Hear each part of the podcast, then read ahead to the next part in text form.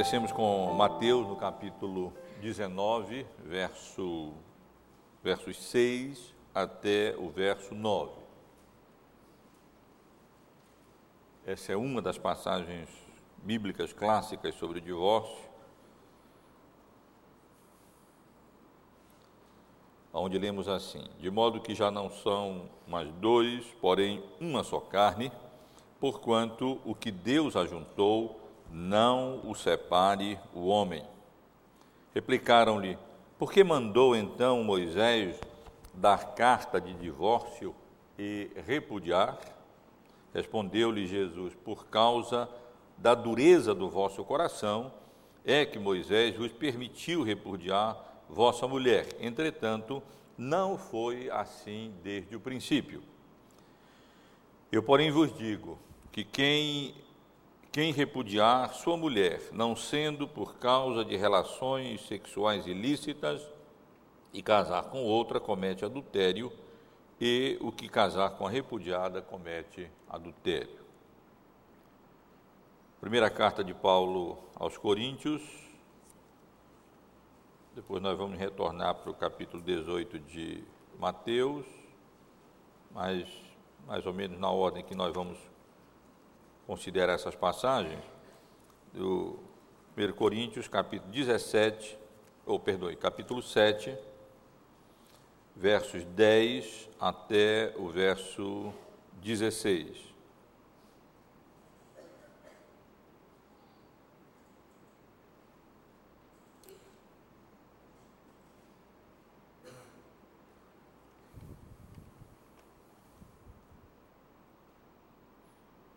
Ora, aos casados ordeno, não eu, mas o Senhor, que a mulher não se separe do marido. Se, porém, ela vier a separar-se, que não se case ou que se reconcilie com seu marido, e que o marido não se aparte da sua mulher. Aos mais, digo eu, não Senhor. Se algum irmão tem mulher incrédula e esta consente em morar com ele, não a abandone. E a mulher que tem marido incrédulo e este consente em viver com ela, não deixe o marido, porque o marido incrédulo é santificado no convívio da esposa e a esposa incrédula é santificada no convívio do marido crente. De outra sorte, os vossos filhos seriam impuros, porém agora são santos. Mas se o descrente quiser apartar-se, que se aparte em tais casos, não fica sujeito à servidão nem o irmão, nem a irmã. Deus vos tem chamado à paz. Pois, como sabes, ó mulher, se salvarás teu marido, ou como sabes, ó marido, se salvarás a tua mulher. E agora vamos retornar, irmãos, para Mateus capítulo 18. Vamos ler do verso 15 até o verso 18. Eu lembro os irmãos que essa passagem bíblica é o texto que nos ensina como devemos nos relacionar com os nossos irmãos em Cristo em situações em que venha a haver algum tipo de conflito. E que essa passagem se aplica, evidentemente, também a irmãos em Cristo casados, marido e mulher, sobre como é, devem, devemos, devem se relacionar. Se teu irmão pecar contra ti, vai arguí-lo entre ti e ele só. Se te ouvir, ganhaste a teu irmão. Se, porém, não te ouvir, toma ainda contigo uma ou duas, duas pessoas, para que, pelo depoimento de duas ou três testemunhas, toda a palavra se estabeleça. E se ele não os atender, dize-o à igreja, e se recusar ouvir também a igreja, considera-o como gentil e publicano. Em verdade vos digo que tudo o que ligardes na terra terá sido ligado nos céus, e tudo o que desligardes na terra terá sido desligado nos céus. Meus irmãos, eu quero hoje, com a graça de Deus, concluir essa sessão essa parte do nosso estudo sobre a família cristã, que temos considerado nos últimos domingos, isto é, o, a questão do divórcio, uma realidade triste que não representa a vontade de Deus, que certamente é decorrente da queda, do pecado, que tem tornado é, não apenas lares seculares, mas também lares cristãos, e que tem se tornado um mal é, que tem se multiplicado sobremaneira nos nossos dias. Não há como é, concluirmos que o divórcio tem se agravado, muitas famílias têm sido, é, têm sofrido, quando, por razões variadas, é, os cônjuges decidem pela separação, ou quando um deles adultera ou abandona o lar, e os irmãos e irmãs sabem o quanto é, essa situação tem transtornado famílias. Mas é uma realidade, e sendo uma realidade, graças a Deus, a palavra de Deus não nos deixa sem rumo, não, não nos deixa sem instrução, sem direção, sem ensino. Pelo contrário, nós encontramos na Bíblia instruções suficientes, visto que a Bíblia de fato é suficiente acerca de como nos conduzir nessa, nesse mundo, nessa vida. Durante quatro domingos anteriores, nós estivemos aqui primeiro introduzindo o assunto, considerando a realidade, as causas e o quão antigo é, quão antiga é a, é a realidade do divórcio. Depois consideramos a atitude e o conceito bíblico de, de divórcio. Vimos que a Bíblia não silencia, nem meramente ou simplesmente condena de forma generalizada o divórcio, mas reconhecendo a realidade do divórcio, por causa da dureza do coração humano, a Bíblia regula o divórcio para que para evitar males maiores para o, a família e para a sociedade.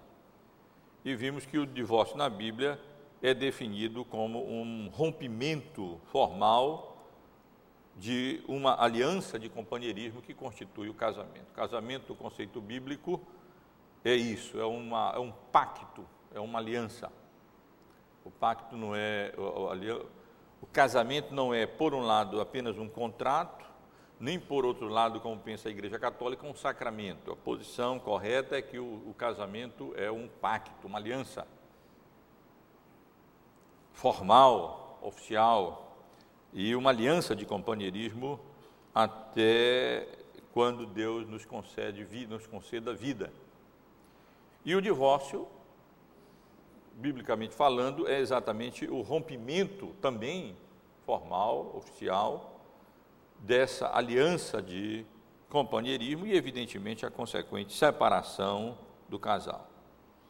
No domingo retrasado, estivemos aqui considerando os dois grupos bíblicos de divórcio que nós devemos é, considerar e distinguir na Bíblia.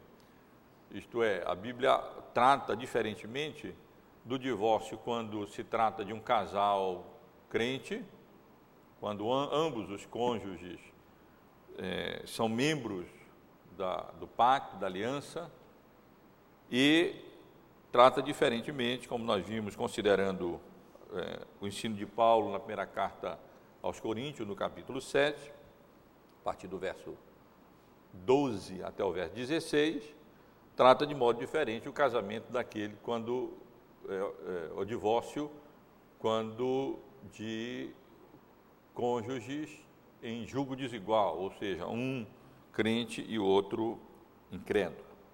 E no domingo passado estivemos considerando aqui é, as classes de pessoas divorciadas, as, as várias condições e os deveres, também direitos, especialmente os deveres de, é, dessas pessoas nas, nessa condição de divorciado. Como é que, nessa condição, quais são as responsabilidades de uma pessoa que, de uma maneira ou de outra, acabou vindo a se encontrar nessa condição de divorciado. Seja porque, quando se converteram, já se encontravam nessa condição, seja porque, depois de se converteram, depois que se converteram, é, acabaram vindo a se encontrar nessa situação. Hoje, meus irmãos, eu quero concluir o nosso assunto sobre divórcio e quero concluir considerando especificamente a questão do novo casamento. Eu sei que no domingo passado, é, ao considerarmos o, a situação, os deveres das várias classes de pessoas divorciadas, eu já mencionei, já introduzi, já mencionei alguma coisa sobre essa questão do novo casamento. Mas hoje, e portanto, é, muito do que eu vou dizer hoje aqui eu já introduzi de alguma maneira, de algum modo, no domingo passado. Mas hoje eu quero abordar especificamente essa questão do de novo casamento, isto é, nas várias situações e condições em que a pessoa vem se tornar divorciada, em quais condições ela pode eh, contemplar a possibilidade de uma nova união, a possibilidade de um novo casamento, à luz da palavra de Deus, à luz do ensino bíblico. E se Deus quiser, na semana que vem nós vamos passar para outro assunto que, na realidade, eu já começo a introduzir hoje, como os irmãos vão ver, ao tratar do novo casamento. Se Deus, se Deus permitir, na semana que vem vamos começar a considerar a questão dos nossos irmãos e irmãs viúvos e, e viúvas que perdem seu, seus cônjuges e se encontram nessa, nessa condição e a Bíblia tem, tem um considerável número de passagens bíblicas que abordam essa situação. E que bênção, meus irmãos, nós podemos recorrer às Escrituras, à palavra de Deus, para poder aprender dali como, quais são os nossos deveres, as nossas responsabilidades, os nossos direitos, em cada situação, em cada condição, à luz da palavra do Senhor. Portanto, mas hoje Vamos concluir nosso assunto sobre o divórcio, como eu disse, considerando mais especificamente essa questão do novo casamento. E vamos considerar essa questão. Eu coloquei aqui primeiro de viúvos, porque essa é a condição, mas a ideia é o que, que a Bíblia tem a dizer sobre novo casamento em geral, não especificamente no caso de divórcio. Será que a Bíblia, o que, que a, como é que a Bíblia focaliza essa possibilidade de, um novo casamento, eh, não especificamente no caso de divórcio. Bom, se não é especificamente no caso de divórcio, acaba sendo no caso, no caso do novo casamento, né, do, do, do, de viúvo, daqueles que perderam seu cônjuge. Porque, evidentemente, a Bíblia eh, condena completamente a bigamia. Né? Tolerou no Antigo Testamento, por causa da dureza do coração humano, mas a vontade de Deus nunca foi é, que o homem tivesse mais uma mais de uma mulher. Deus criou apenas um Adão e apenas uma Eva. E os dois fazem uma só carne, não três, nem quatro, nem cinco. A Bíblia ensina é, a vontade de Deus sempre foi um homem e uma mulher é, se unindo pelos laços do matrimônio. Mas qual é a perspectiva bíblica, qual é o enfoque bíblico, a posição bíblica com relação à possibilidade de novo casamento em geral, não especificamente na questão de divórcio, o que acaba implica em dizer novo casamento na questão das, dos irmãos e irmãs que o cônjuge faleceu, é, fosse ele crente ou incrédulo, e então veio a se encontrar nessa condição de viúvo ou viúva. Não é uma situação fácil, como os irmãos sabem bem. Perder a, a, a, outra, a sua metade é como que a gente ficasse rompido mesmo ali. Não é uma situação, é uma situação muito difícil. E, é, e aí?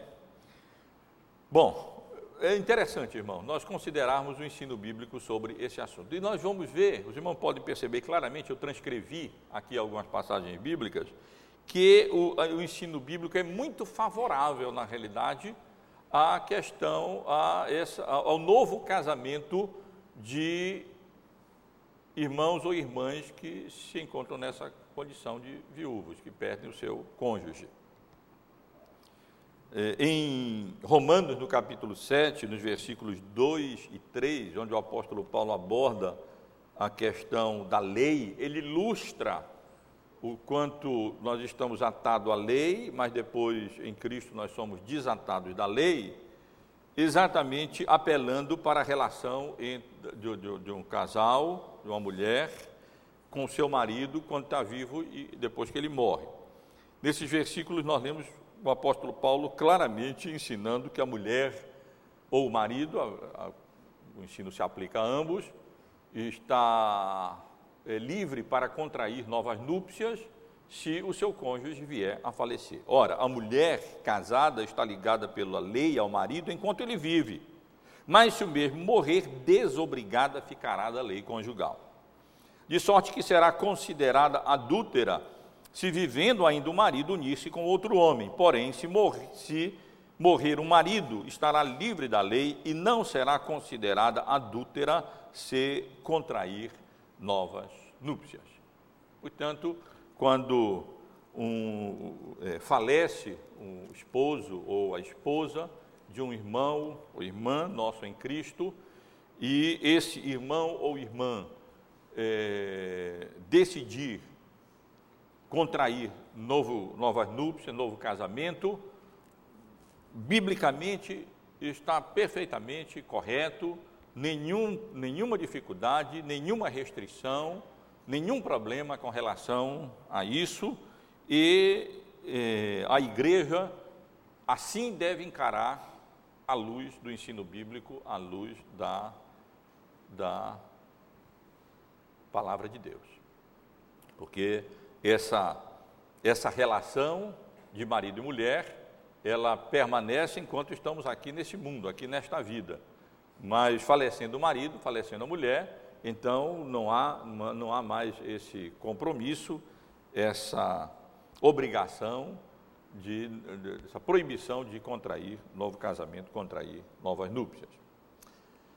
Na realidade, meus irmãos, o apóstolo Paulo até encoraja ele, por um lado, desencoraja, lá em Romanos, lá em 1 Coríntios, é, novo casamento, no sentido é, contextual, ou seja, por causa da angustiosa situação presente, ele diz: é bom cada um permanecer como está, a situação de, de provação, de perseguição em que o apóstolo Paulo vivia não era fácil. Ele dizia: olha, em virtude da angustiosa situação presente, por um lado, é bom cada um permanecer como está. Está solteiro, não procura casar, não está. Vamos verificar essa passagem depois. Mas, é, é, em geral, o apóstolo Paulo até encoraja o novo casamento. Escrevendo a Timóteo, no capítulo 5, no verso 14, o apóstolo Paulo diz assim: Quero, portanto, que as viúvas mais novas se casem, criem filhos, sejam boas donas de casa e não deem ao adversário ocasião favorável de maledicência. Paulo está contemplando a situação em que uma, uma, uma, uma irmã perde o seu marido, ainda nova, jovem, e o apóstolo Paulo aconselha especialmente essas irmãs mais jovens a contraírem novas núpcias, criarem filhos, serem boas donas de casa, enfim, viverem a, vida regular e não darem ocasião à maledicência nem dos outros com relação às possíveis relações delas, nem tampouco delas, se, no contexto lá do, do, texto, se transformarem em maledicentes, em fofoqueiras, andando de casa em casa, porque já não, não tem marido mesmo, né?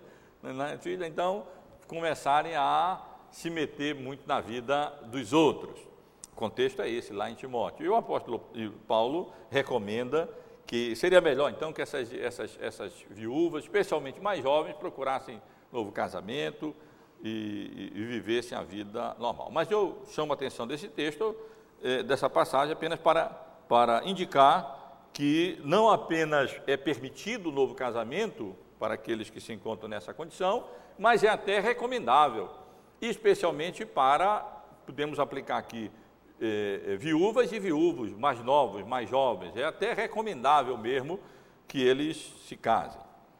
Em outra passagem, ainda é, no capítulo 7 de 1 Coríntios, onde o apóstolo Paulo responde a várias questões relacionadas ao casamento, divórcio e essa situação também, ele é, novamente recomenda o casamento é, não apenas de solteiros, como de viúvos, para que, até numa, num, num contexto muito, é um conselho pragmático, a, a fim de que eles não venham a incorrer em pecado, não venham a cair em pecado. Aos solteiros e viúvos, digo que lhes seria bom se permanecessem no estado em que também eu vivo. Paulo diz isso naquele contexto, ou seja, por causa da angustiosa situação presente.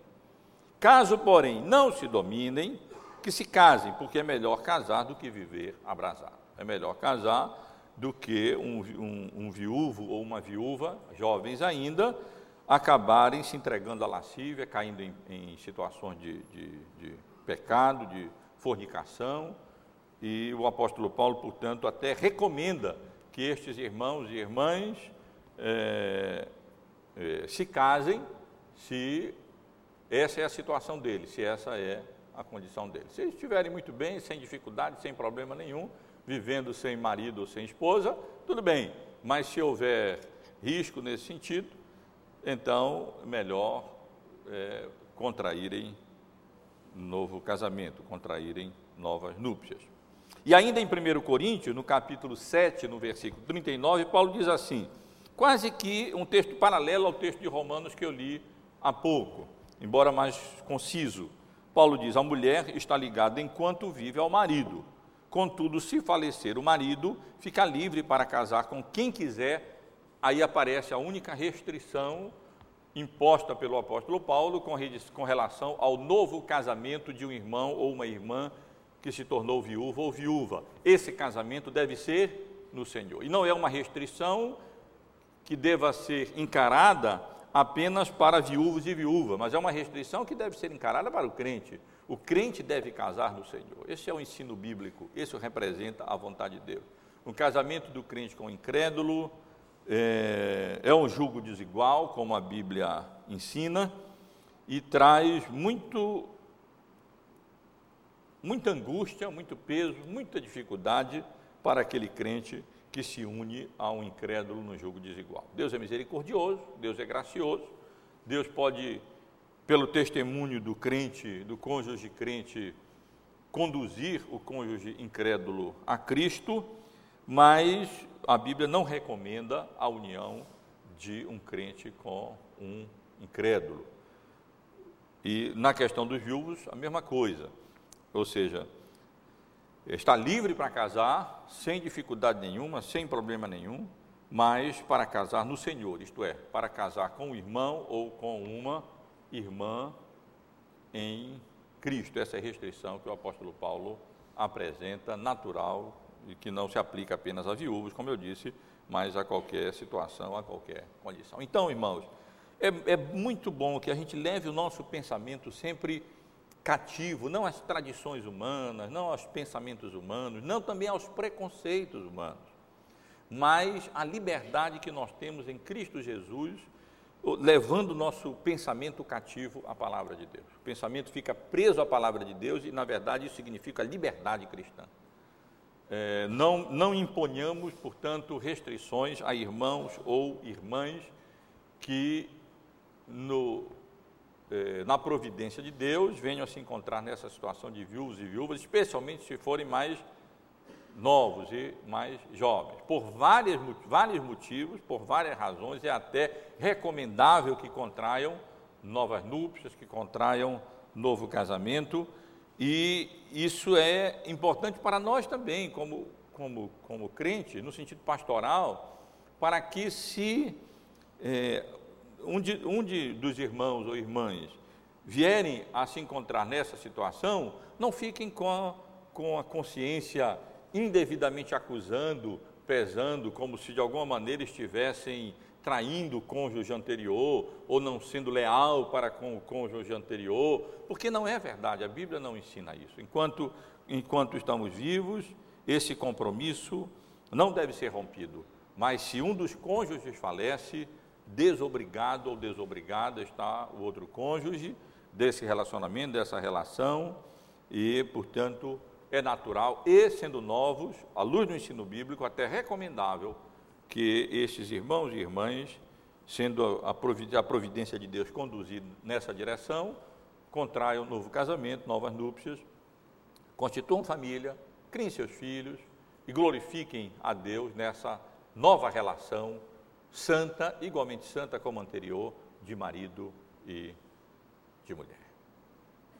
Na verdade, como vocês estão vendo, como se trata de viúvos, já é parte do ensino da semana que vem, acaba, acaba se misturando um, um pouco, mas a Bíblia tem muito mais a dizer com relação a viúvos, do, viúvas especialmente, do que simplesmente essa questão relacionada a novo casamento. Mas o que nos interessa mais mesmo, é bom ter primeiro esse pano de fundo geral, da, da, perspectiva bíblica, da visão bíblica acerca do novo casamento em geral, ou seja, no caso, no caso do falecimento de um dos cônjuges, mas o que nos interessa mais no momento é a questão do novo casamento de irmãos e irmãs que vieram se encontrar nessa condição de divorciados. E, em primeiro lugar, a questão de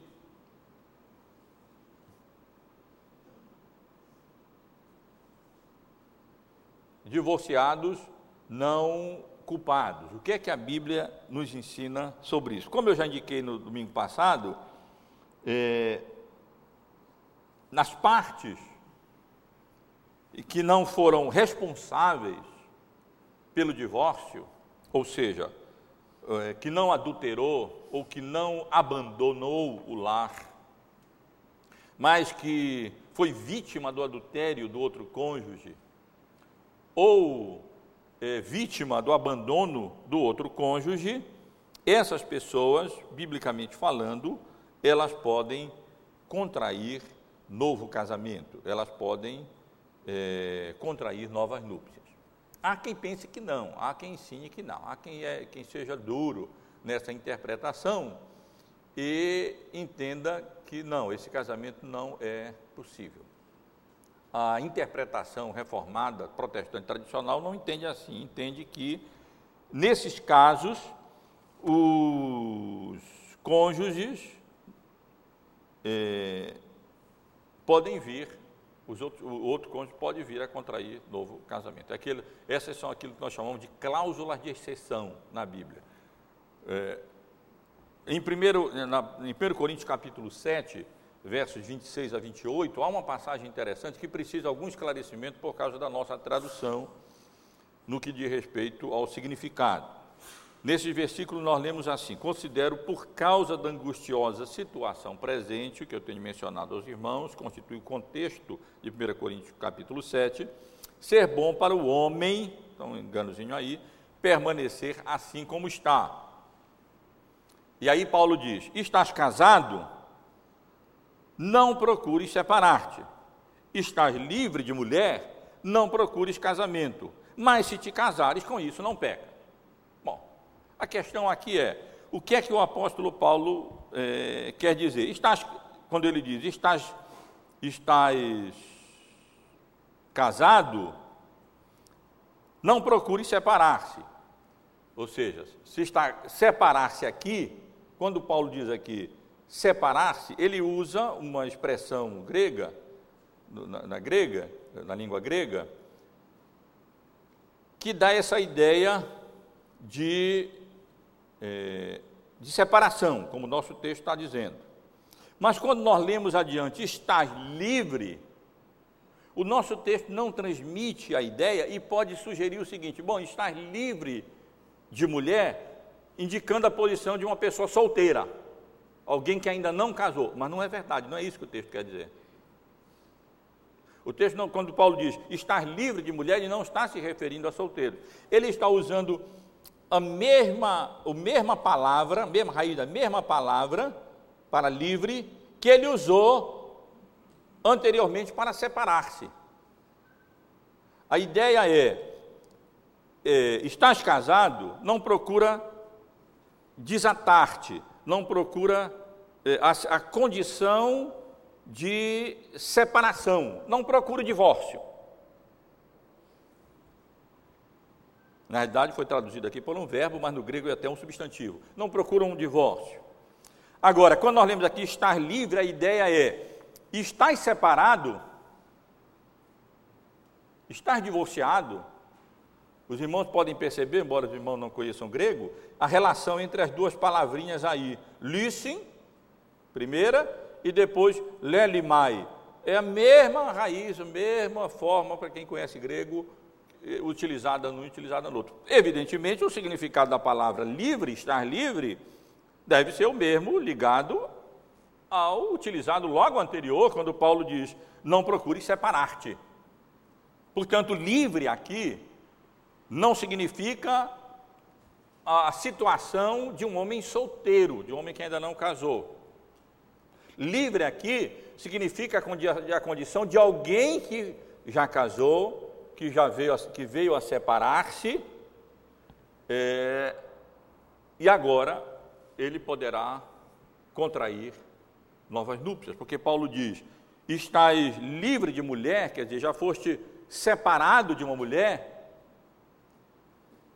é, não procures casamento. Claro que a orientação aqui é por causa da angustiosa, o contexto é por causa da angustiosa situação presente.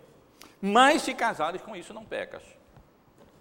Então, aqueles que imaginam que não há possibilidade nenhuma de novo casamento para pessoas divorciadas, e há quem ensine assim no meio evangélico, é, não estão fazendo justiça a uma passagem como essa, onde o próprio apóstolo Paulo diz: Olha, por causa da angustiosa situação presente, eu sugiro que esses irmãos e irmãs não, claro que isso aqui, essa condição aí das pessoas nesse estado deve ser entendida à luz do ensino bíblico como um todo, não de forma generalizada, como que permitindo é, indistintamente para qualquer situação e condição, mas é, em determinadas condições, pelo menos Paulo está aqui ensinando, se casares com isso, não, não pecas. Então, um novo casamento aqui não constituiria pecado. Essas explicações são necessárias porque o texto original, o texto na tradução, ele pode não, não, não dar a entender. E a gente pode entender que estar livre aqui significa alguém que não casou, quando na verdade estar livre aqui significa estar na condição de que fostes eh, unido a uma mulher e agora já estás divorciado dessa mulher, pois então não, não procure casar-te novamente, essa é a ideia. Mas se te casares novamente, com isso não estarás pecado. Agora, evidentemente que isso aqui em algumas condições. Quais as condições? As condições em que a Bíblia ensina em que isso seria apropriado, em que isso seria legítimo. Porque há outras condições em que a Bíblia claramente indica que se alguém, por exemplo, adulterar e casar com outra mulher, ele estará adulterando. Se alguém abandonar a esposa e casar com outra mulher, ele estará adulterando. Então, não, não se refere a essas condições em que a Bíblia já esclarece, mas a outras condições em que a Bíblia permite o novo casamento, ou seja, é, as cláusulas de exceções no caso daqueles que não foram responsáveis pela separação.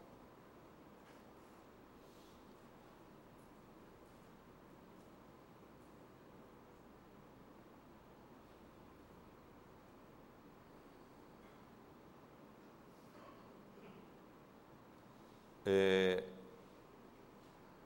e na condição de divorciados antes de convertidos. Isso é muito comum, meus irmãos, ocorrer, isso é muito comum acontecer. É, antes de alcançados pelo Evangelho, pela graça salvadora de Deus em Cristo, tínhamos a imagem de Deus corrompida por causa da queda e do pecado, deformada por causa da queda e do pecado, e isso se manifesta em várias áreas da nossa vida. E não infrequentemente se manifesta nessa relação de marido e de mulher. E com que frequência, meus irmãos, e os irmãos sabem disso, tanto quanto eu, talvez mais até, é, casais incrédulos acabam se separando. E os casamentos acabam sendo destruídos, por culpa de um, por culpa de outro, por culpa dos dois. Mas a, a, graça de Deus se manifesta salvadora a todos os homens, inclusive a divorciados, a separados. E Deus é, alcança quantos que se encontram já nessa situação, já nessa condição. Quantas pessoas, pela graça de Deus, é, foram culpadas do divórcio, adulteraram maridos ou, mulher, ou mulheres, ou abandonaram lá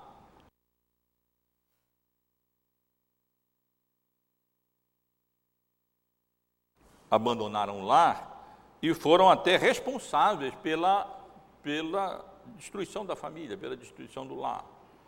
E acabaram vindo a se encontrar nessa situação. Ou não foram responsáveis.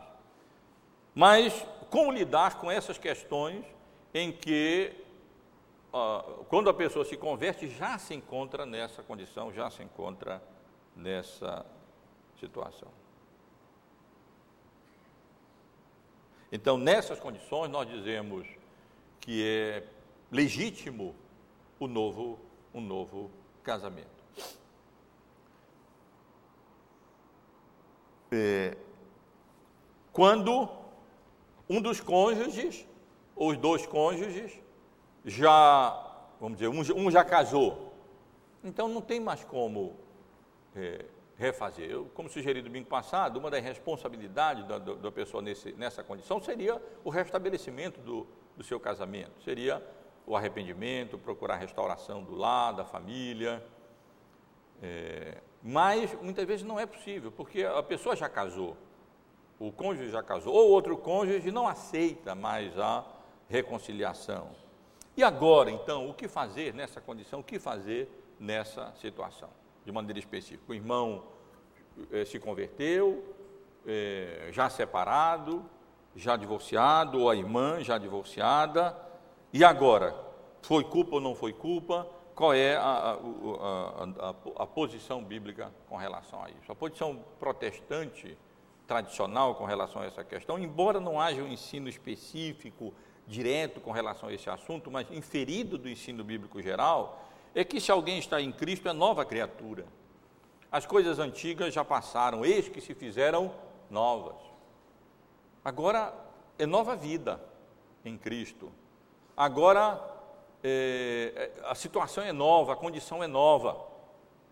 Na realidade, se nós formos ver o nosso passado antes de convertido, quantas, quantos pecados, quantas iniquidades caracterizaram e marcaram a nossa vida.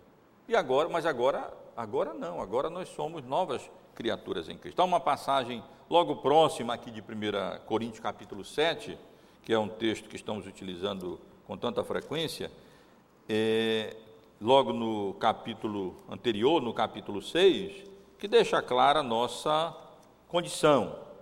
Nos versículos 9 e 8 a 11 do capítulo 6 da primeira carta à igreja de Corinto, nós lemos assim: ou não sabeis que os injustos não herdarão o reino de Deus? Não vos enganeis, nem impuros, nem idólatras, nem adúlteros, nem efeminados, nem sodomitas, nem ladrões, nem avarentos, nem bêbados, nem maldizentes, nem roubadores herdarão o reino de Deus. Vocês devem estar pensando, puxa, mas qual a relação do texto, né? Mas leiam o verso seguinte: Tais fostes alguns de vós, mas vós vos lavastes mas fostes santificados, mas fostes justificados em o nome do Senhor Jesus Cristo e no Espírito do nosso Deus. Essa poderia ser a nossa condição pregressa, a nossa condição anterior, mas essa não é mais a nossa condição. Não importa, muitos foram é, é, é, impuros, idólatras, adúlteros, homossexuais, sodomitas, ladrões, avarentos, não importa a natureza ou a grave assassino, não importa a natureza, a gravidade das nossas, dos nossos pecados antes de sermos lavados no sangue do Cordeiro. Mas uma vez que nós fomos lavados no sangue do Cordeiro, uma vez que nós fomos feitos novas criaturas em Cristo Jesus, uma vez que fomos santificados e justificados em nome de Jesus e pelo Espírito Santo de Deus, essa condição pregressa não é mais realidade, não é mais verdadeira a nosso respeito. E se não é no que diz respeito a essas coisas, não é também no que diz respeito ao, divórcio. Quer dizer, o que passou, passou. Poderia perguntar aos irmãos: eh, a matar é pecado, assassinar sem motivo é pecado? É pecado, e gravíssimo, seríssimo tirar a vida de alguém. É possível que um assassino perdoado, convertido, possa contrair um casamento? Claro que pode. Por que, que não? Assim também com relação a qualquer outra, outra condição e falta. Portanto, uma vez lavados no sangue do Cordeiro, uma vez perdoados, apesar da nossa vida pregressa ter sido, poder ter sido caracterizada por várias faltas, erros, pecados, adultérios, divórcios, agora é nova criatura em Cristo. As coisas antigas já passaram, eis que se fizeram novas. E, portanto, à luz desse ensino bíblico geral, com relação à condição de uma pessoa convertida em relação à sua vida pregressa, por pior que tenha sido ela, nós só podemos exclamar como Paulo em Romanos no capítulo 20, sobreveio a lei para que avultasse a ofensa, mas onde abunda, abunda abundou o pecado superabundou a graça.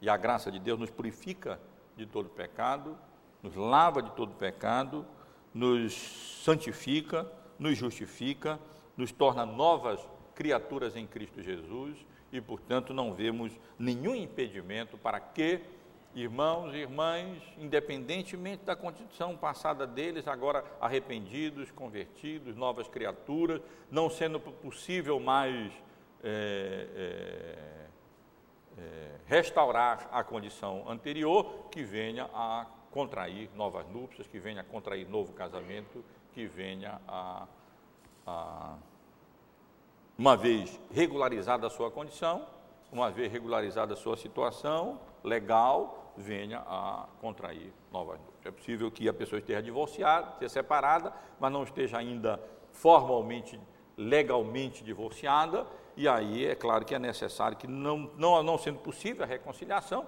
que a questão, a questão legal seja consumada, né? seja, seja de fato finalizada.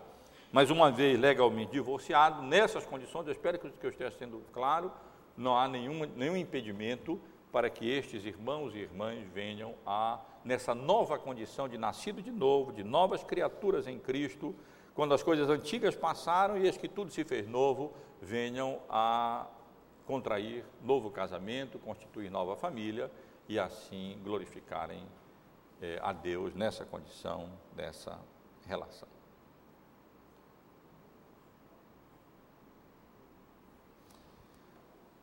Eu nessas, nessas situações a gente não, não posso ilustrar, não posso dar exemplo, né?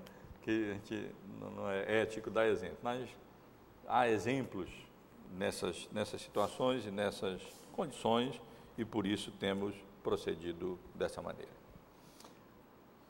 Mas, e na questão de divorciados, é, quando por adultério de um dos cônjuges, Claro que não, não estou falando agora da situação de adultério desse, do, do cônjuge em si, mas do outro cônjuge. Né? Quando o outro cônjuge adultera, sendo ele crente ou incrédulo. A Bíblia claramente ensina que essa é uma das cláusulas de exceção, ou seja, quando um cônjuge adultera, é lícito, é legítimo que o outro cônjuge contraia novo casamento. Seja, o que, seja na condição de que o cônjuge que adulterou fosse incrédulo ou fosse crente, quando adultera, então é lícito. Jesus deixa bem claro que nessa condição o outro cônjuge contraia novo casamento. Eu, porém, vos digo: quem repudiar sua mulher, não sendo por causa de relações sexuais ilícitas, e casar com outra, comete adultério, e o que casar com a repudiada comete adultério. Claramente, Jesus deixa claro aqui, indica aqui, que essa cláusula de exceção, ou seja, não sendo por causa de relações sexuais ilícitas. Alguns querem entender que não, que, bom, então, mesmo assim não pode ter novo casamento. É, há, um, há um livro de um já falecido, ex-professor do seminário de Princeton, depois professor do seminário de Westminster, nos Estados Unidos, muito conhecido, John Murray, que escreveu um livro sobre divórcio. E no livro dele ele faz uma exegese dessa passagem, indicando claramente que essa cláusula de exceção se refere à frase como um todo. É, portanto, isso indicaria claramente a possibilidade, a legitimidade de um novo casamento. Eu, porém, vos digo: quem repudiar sua mulher, não sendo por causa de relações sexuais ilícitas, e casar com outra, comete adultério. Ou seja, comete adultério se casar com outra nessa condição de relação sexual ilícita.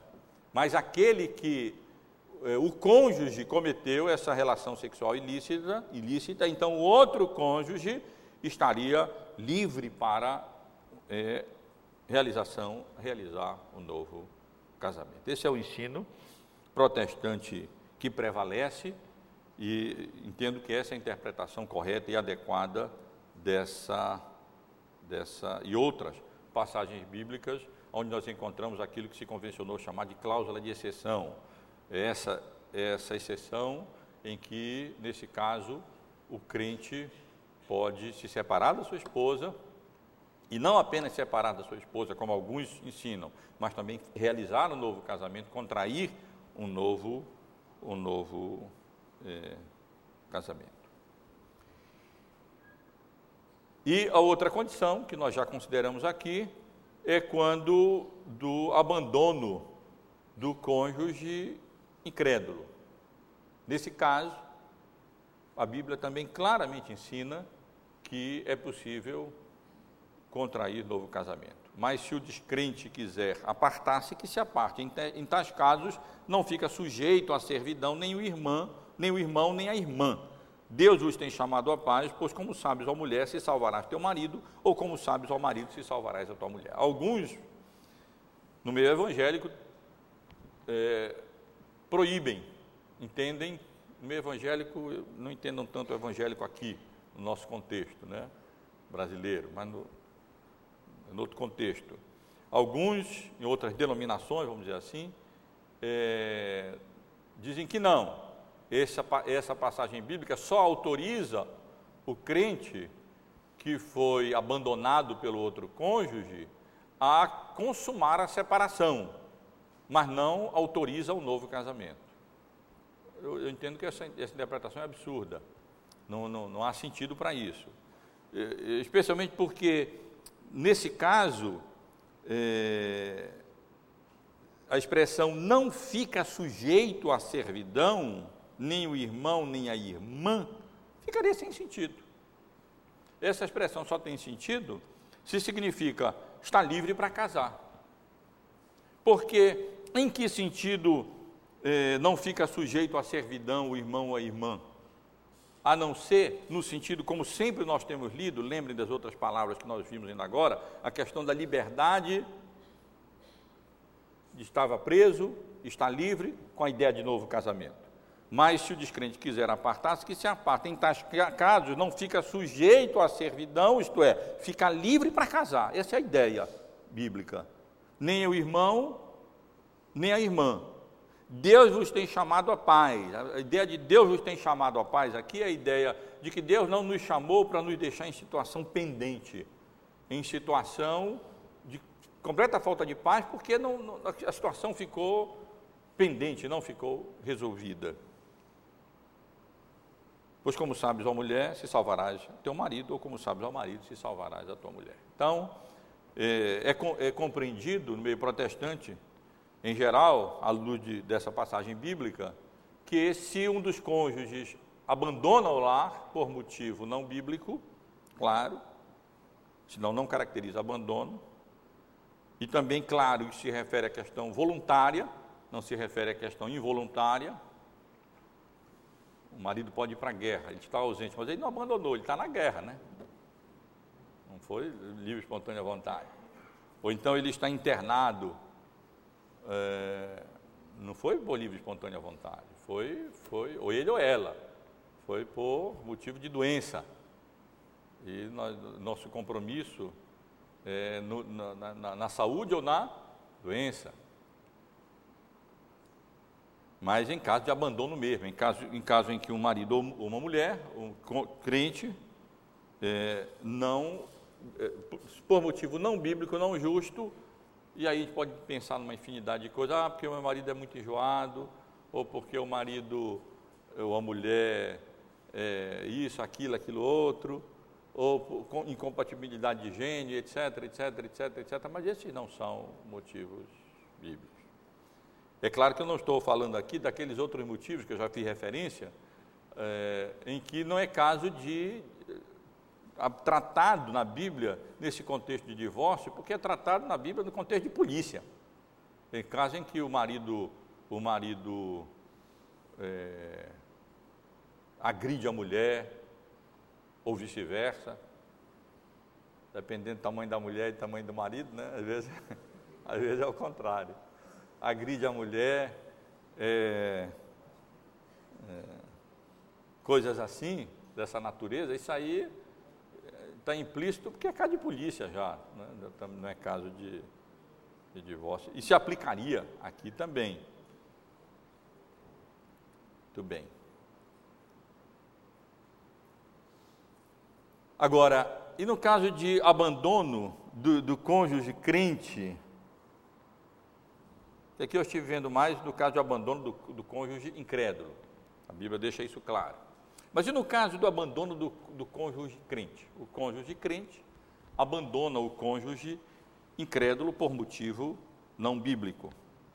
Nós dizemos sim, é possível um novo casamento do cônjuge não crente, do, do cônjuge eh, não culpado, especialmente após a exclusão do cônjuge crente da igreja.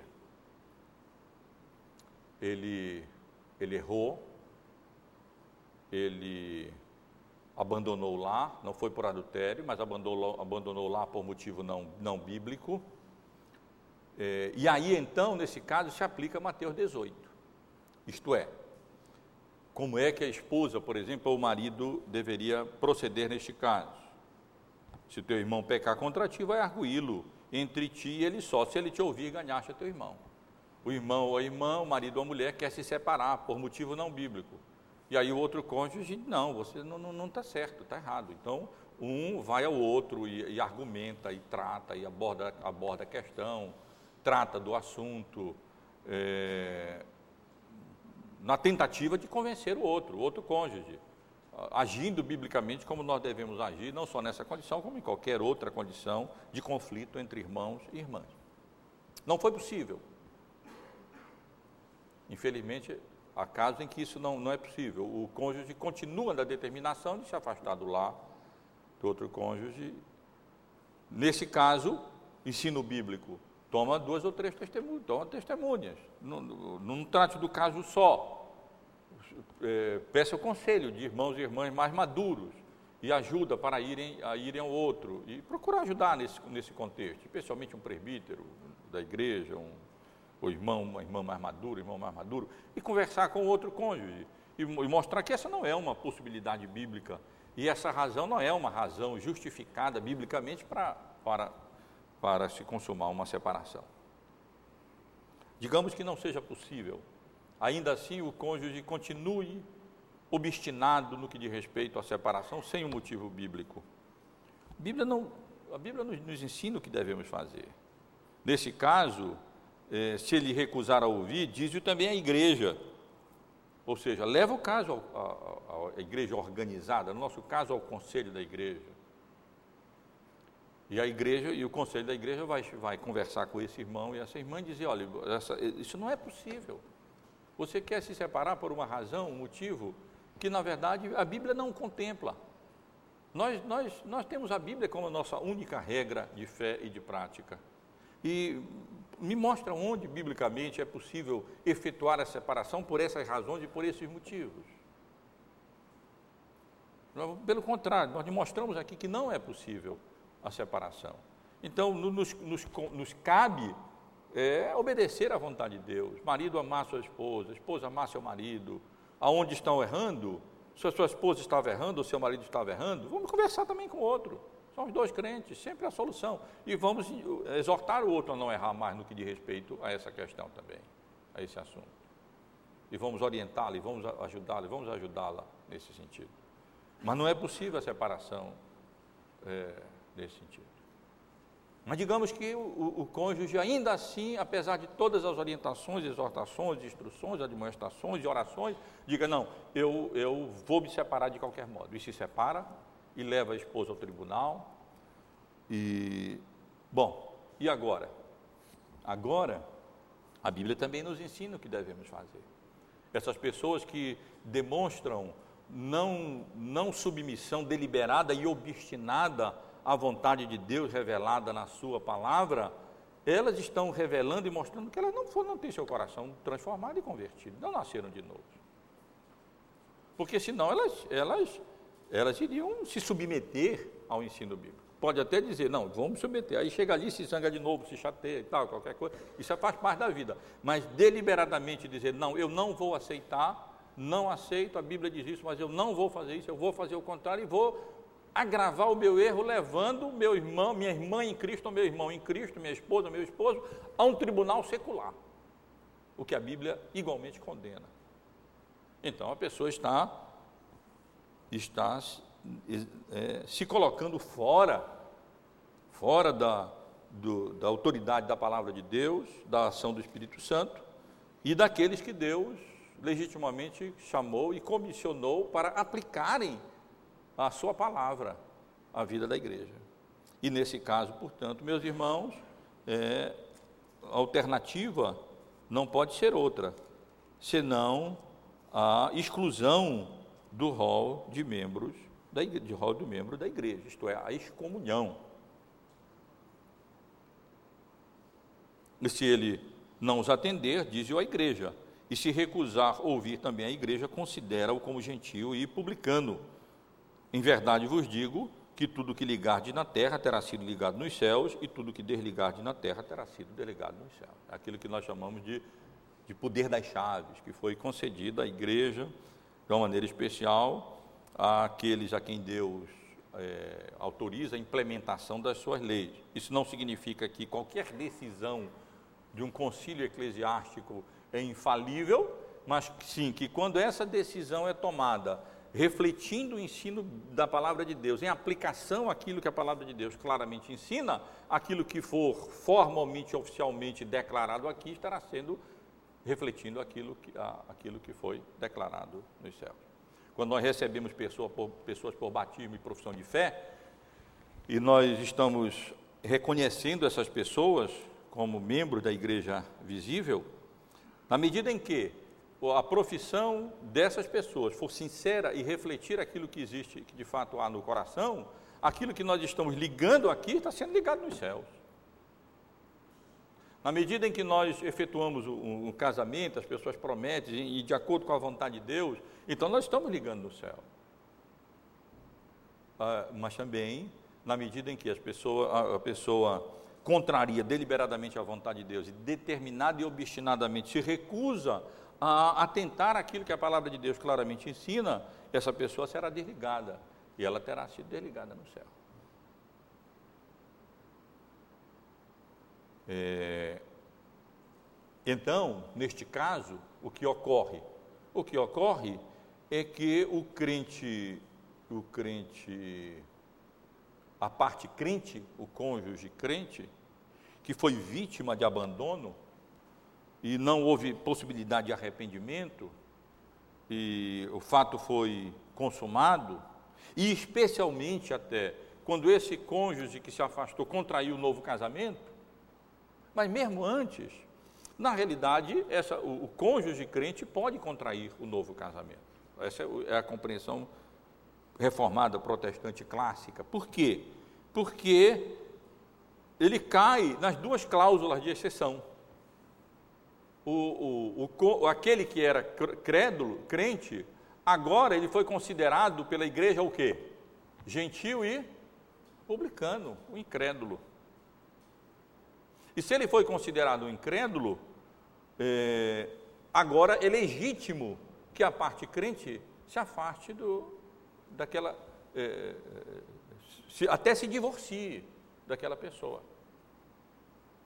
Porque ele não é mais considerado um irmão e uma irmã.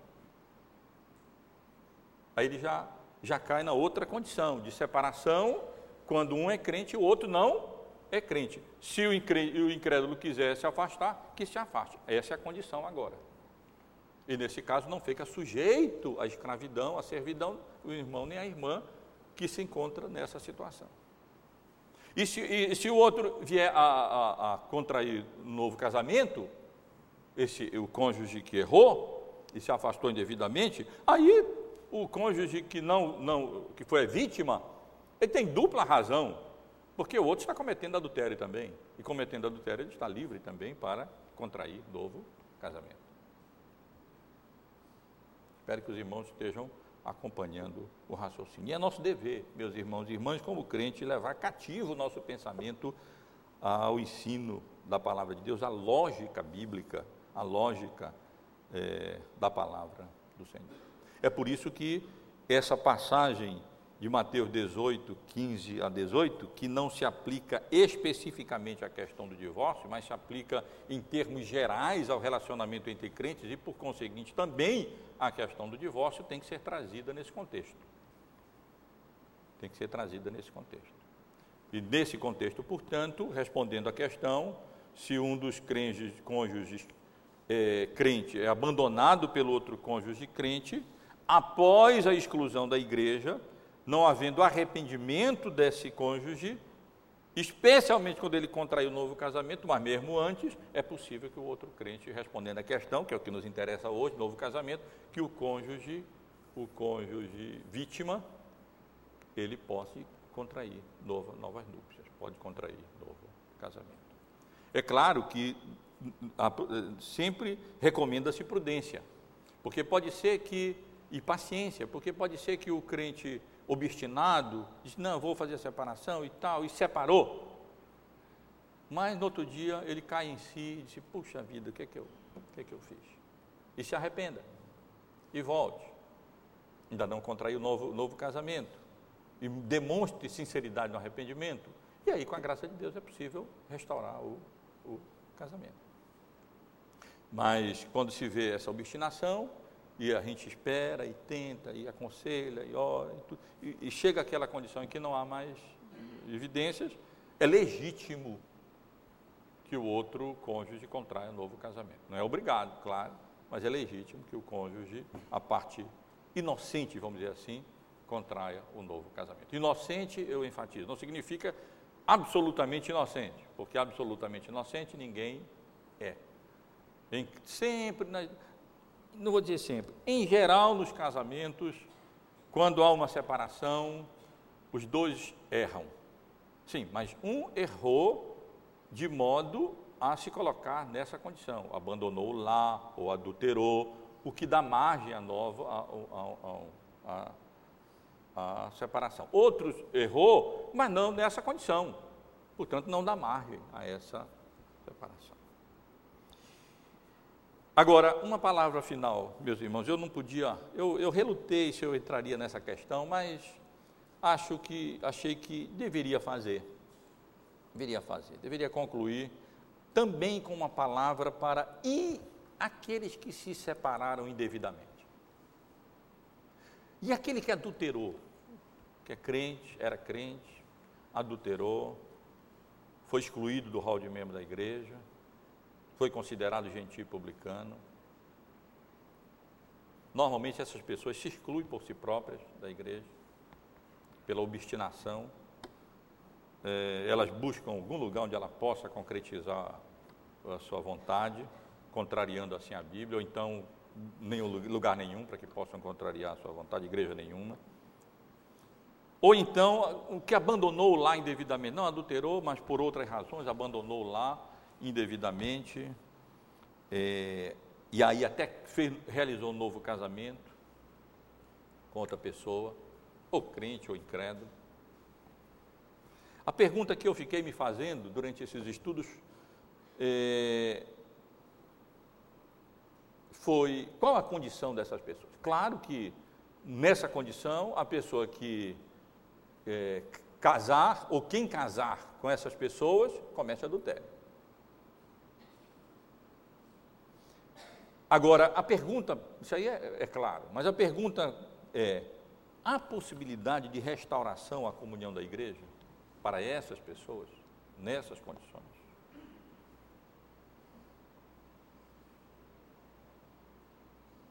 Não sei se está claro para os irmãos. Eu estou me referindo àqueles que crente, adulterou, não, não se arrependeu de imediato, é, abandonou a esposa por causa disso, ou, a esposa até contraiu um novo casamento, crente, tinha direito a isso, continuou nesse caminho, foi excluído da igreja, ou então, no outro caso, abandonou lá, não por adultério, mas abandonou lá, não houve possibilidade de arrependimento, apesar das intervenções dos irmãos e da igreja e, e da própria esposa, e depois então acabou contraindo outro casamento. A minha a questão é: há possibilidade de restauração à comunhão da igreja para essas pessoas? Muitos dirão que não. Muitos dirão que não.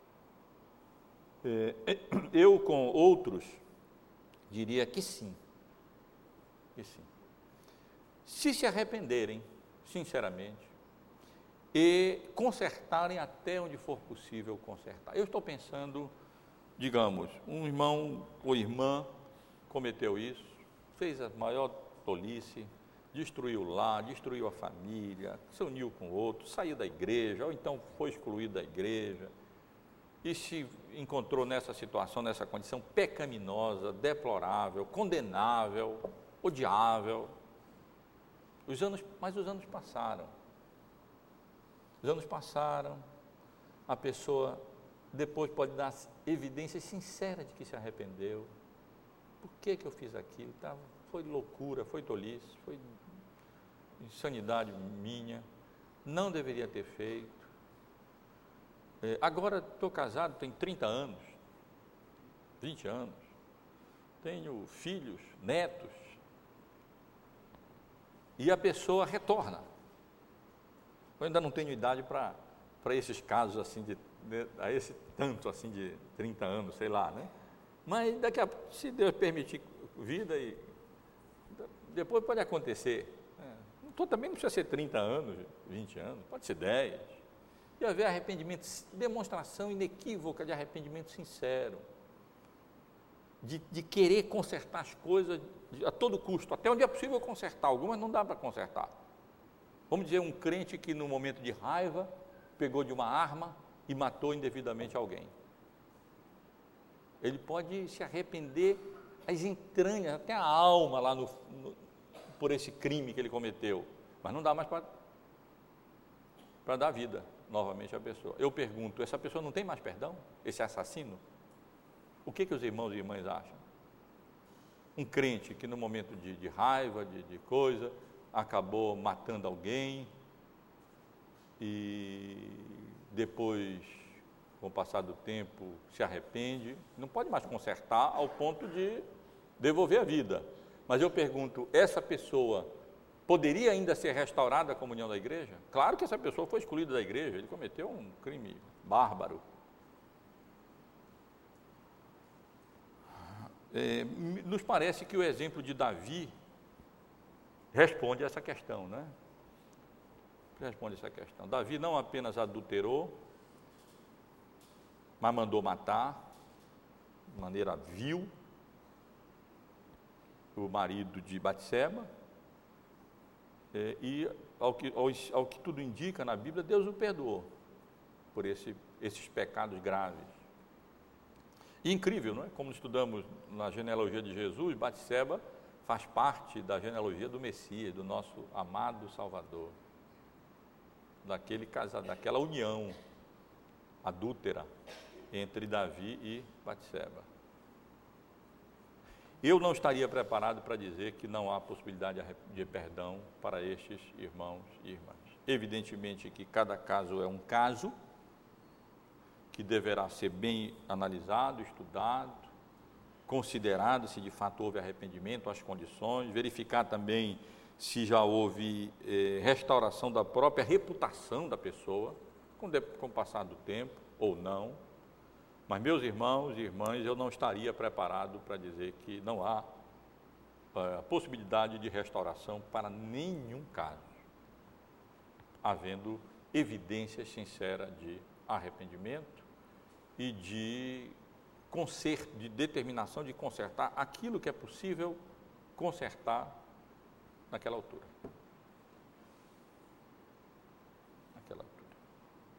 Eu vou ficar por aqui com relação à consideração desse assunto. Evidentemente que poderíamos avançar, vários outros aspectos que poderiam ser abordados, tratados, mas eu penso que a consideração das passagens bíblicas que abordam esse assunto até aqui já foi, já foi suficiente para que a gente possa ter uma ideia bem razoável acerca daquilo que representa a vontade de Deus com relação a essa questão, com relação a esse assunto. Que Deus nos abençoe e abençoe especialmente irmãos e irmãs que venham a se encontrar nessa condição. Irmãos e irmãs, cuidado, cuidado. Nós vivemos uma época muito, muito difícil, muito difícil.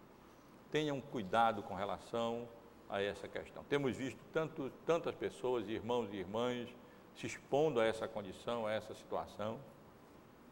Uma vez eu ouvi de uma irmã idosa, é, argumentando mais ou menos, mais idosa, argumentando mais ou menos dizendo assim, crente, é, é interessante, as, as mulheres ou os maridos aguentam desaforos dos patrões e para não perderem o emprego. Desaforo muitas vezes. Mas não aguentam isso do marido e da mulher e já querem se separar não tem um pingo de paciência ou de tolerância para suportar as dificuldades, as afrontas do cônjuge. Do cônjuge. E, no entanto, é, muitas vezes suportam muito mais que isso do patrão no, no, no emprego sem, se, sem, sem pedir demissão. Sem pedir demissão. Então, que Deus dê graça a todos nós, nos dê a graça de levarmos, sermos submissos à vontade de Deus, à, à palavra de Deus é, Deus odeia o divórcio. O divórcio é pecado. É... Mas exatamente porque é pecado tem perdão. Deus pode é, perdoar. Eu não colocaria o divórcio ou qualquer outro pecado como um pecado sem possibilidade de perdão.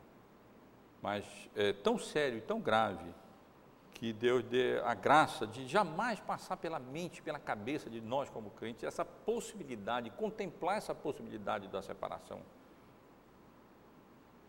Separação. Ou de dar motivo bíblico para que isso aconteça. Tá